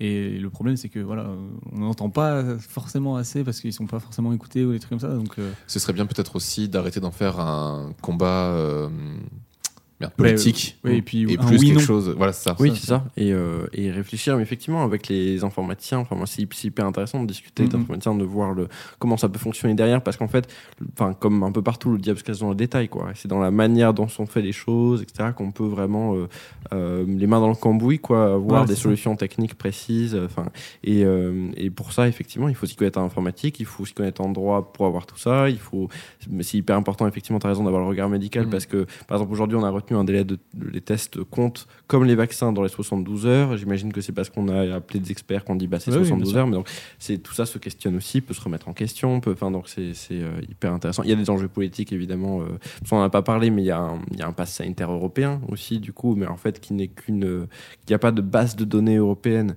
C'est juste qu'en fait l'idée c'est que chaque base nationale puisse se parler pour que si tu passes la frontière, par exemple, je sais pas euh, euh, Allemagne, euh, Pologne, on puisse quand même vérifier que Mhm. ton pass sanitaire français est bon. Donc les bases vont pouvoir se parler. Mais ça aussi, c'est hyper intéressant parce que savoir comment on procède les autres pays, enfin voilà, et comment. Mm. comment- voilà, donc il y, a, y y a plein de choses à discuter Ça là-dessus. soulève énormément, énormément Exactement. de, de domaines. D'ailleurs, sur la question européenne, je, je renvoie les gens. Il y a un super avis du parce que la CNIL, donc c'est l'autorité française, Ouais. mais il y a une autorité euh, européenne euh, qui en fait chapeaute tout ça, qui est le commissaire européen aux données personnelles, la super CNIL européenne, euh, et qui a fait un, très long avis et très clair et hyper intéressant sur les questions de passe sanitaire. Donc et qui, rentre un peu les mains dans le cambouis sur l'informatique. Donc je recommande aussi vivement aux gens d'aller lire ça. Et ben, ce qu'on va faire, c'est que tu vas nous envoyer. Ouais. euh, déjà, nous, on va- on verra vers euh, tes deux articles sur The gentil. Conversation. euh, Sur le- l'interview de Sync euh, Sync Review. Sync Review. Alors, cette interview, bon, je le dis maintenant, je sais pas s'il s'il y aura encore beaucoup de monde à la fin de cette vidéo, mais euh, c'est une vidéo de deux heures où le pass sanitaire est abordé au milieu de la vidéo. C'est ça, pas hyper longtemps, mais enfin, tout ce qui est soulevé autour, euh, on peut vite faire le rapprochement avec le pass sanitaire. Ouais. Euh, et ensuite, ben, ce, que tu, ce dont tu vas nous parler, le rapport de, de la CNIL, euh, Ouais. la super CNIL européenne. Voilà. On mettra tout ça euh, sur le Discord et puis, euh, et puis voilà. Qu'est-ce Ça que- marche. Est-ce que tu sais comment on conclut un live? Et comment on conclut un live? Eh ben on dit salut. On dit, on dit merci à tout le monde. Euh, merci d'être venu nous voir euh, si nombreux. Ouais, merci beaucoup. J'ai pas Euh, vu combien on était au, au J'ai total. pas vu non plus. euh, là actuellement nous sommes deux. Les, gens, 25. les gens nous écouteront en replay. Mais voilà, oui. après, de toute façon, vous pourrez euh, retrouver le podcast en replay sur toutes les plateformes de streaming. Je suis faire un petit peu de montage parce que j'ai oublié de lancer au début. Mais, euh, Bonjour à tous. mais, euh, mais du coup, on a le live qui sera qu'on pourra retrouver sur Twitch et qu'on va mettre aussi sur YouTube euh, sur Audio Mori. Et voilà, et ben c'était très euh, très sympa euh, voilà, de se faire ce petit live. Moi, je Bah suis ouais, très le chaud. premier live. Ouais, euh, carrément. écoute, Euh, sur un sujet bien costaud en plus. Ouais, bien, tu pas dis, du tout euh, dangereux. Pas du tout C'est dangereux, là-dessus. c'est ça. Comme- c'est bien, tu disais t'as essuyé les plâtres. Ouais, Nous voilà. aussi. Euh, Donc, euh, non, non, mais je pense qu'on a quand même été, euh, été assez, euh, comment dire, avec assez de recul sur le sujet. Donc, euh, on va pas se faire taper dessus. Bon, en tout cas, c'était bien sympa de te revoir, euh, Johan. Bah, C'était un très grand plaisir de venir ici. Euh, on va te recevoir certainement encore une fois euh, Ouais, pour, pour un le kiff. euh, épisode. un truc peut-être plus léger. Ouais, mais en même temps, du droit, forcément, tu t'en sur les fichiers de police. euh, Oui, bah, c'est pas ultra léger. ouais. Peut-être peut-être qu'on fera des petits épisodes live avec euh, plusieurs thésards pour venir Ouais. euh, pour vous Petite, nous euh, parler euh, de On l'avancée de, faire de des vos projets. entre tes arts et tout. Ouais, c'est Complètement. On trouvera des sujets, on trouvera des trucs. Ouais. euh, Raconte-nous ton ouais. expérience de thésard, tu vois. Tu nous as pas parlé de ta thèse d'ailleurs, Jean, aujourd'hui. Moi, de ma thèse. oui, ça avance. oui, c'est Non, ça oui. que je voulais qu'on parle aussi. euh, effectivement, Jean est en mi-thèse en ce moment. Donc il est en sueur. Donc, non mais en fait, la mi-thèse, pour ceux qui connaissent, c'est pas forcément hyper hyper dur, mais moi je dois aussi rendre un rapport à mes investisseurs euh, sur l'année année et demie qui vient de passer. Et du coup, c'est un peu plus costaud que juste euh, entre guillemets une mi-thèse. Donc j'ai pas mal de choses à faire en un délai assez court. Euh, du coup, voilà, ça traîne un petit peu des fois sur les publications, des trucs comme ça. un petit peu en retard. mais et, moi aussi. euh, hein, et toi, Robin, tu bosses cet été? Moi, je bosse cet été. J'ai pris un, un boulot à trois quarts temps là parce que bah, c'est un peu compliqué avec ma boîte euh, en ce moment. Donc, donc voilà, donc je suis très très très très en retard sur les publications, sur les montages. Tout sort en, à Au temps bon moment pour le moment. pour l'instant, donc ça va, on touche du bois. On a des retours de Thésard qu'on aime beaucoup, notamment Ouais. Hugo qui nous a fait un retour en moins de 24 heures là, sur Ouais, son dernier épisode et ça régale. Donc, euh, Donc en fait, euh, ce qu'on a fait, c'est qu'on a aussi on a en- enregistré beaucoup beaucoup d'épisodes. ouais, on, l'a déjà dit. On l'a le- déjà dit, on a 10 épisodes d'avance On là. a 10 épisodes d'avance, donc euh, s'il y a des soucis de temporalité et tout, ça vient peut-être un peu de là. pas s'inquiéter. mais, mais voilà, là, on a beaucoup d'en- d'en- d'enregistrements en stock et on va, on va diluer ça au fur et à mesure jusqu'à reprendre certainement les enregistrements d'ici septembre-octobre. Quand t'auras- octobre, Octobre. D'ici d'ici octobre-octobre. Ça sera D'ici pas octobre, mal. on va essayer de reprendre voilà, des épisodes en live et Cool. Et voilà, et puis on rediffusera d'autres trucs. Merci encore, Johan, d'être venu. Merci, Merci beaucoup, à vous. C'était Ouais, très cool. J'espère que c'était sympa, que ça vous a plu. Et on se Et, retrouve euh, bientôt. Ben ouais. Allez, pour un prochain épisode. À la prochaine. Ciao. Ciao. Hop là. Attendez, j'ai pas encore coupé les micros. hein. Vous nous entendez toujours. Bonjour. Faut que tu coupes Instagram aussi. Ouais, je pense que je vais couper ici directement. Salut, salut. Bonsoir.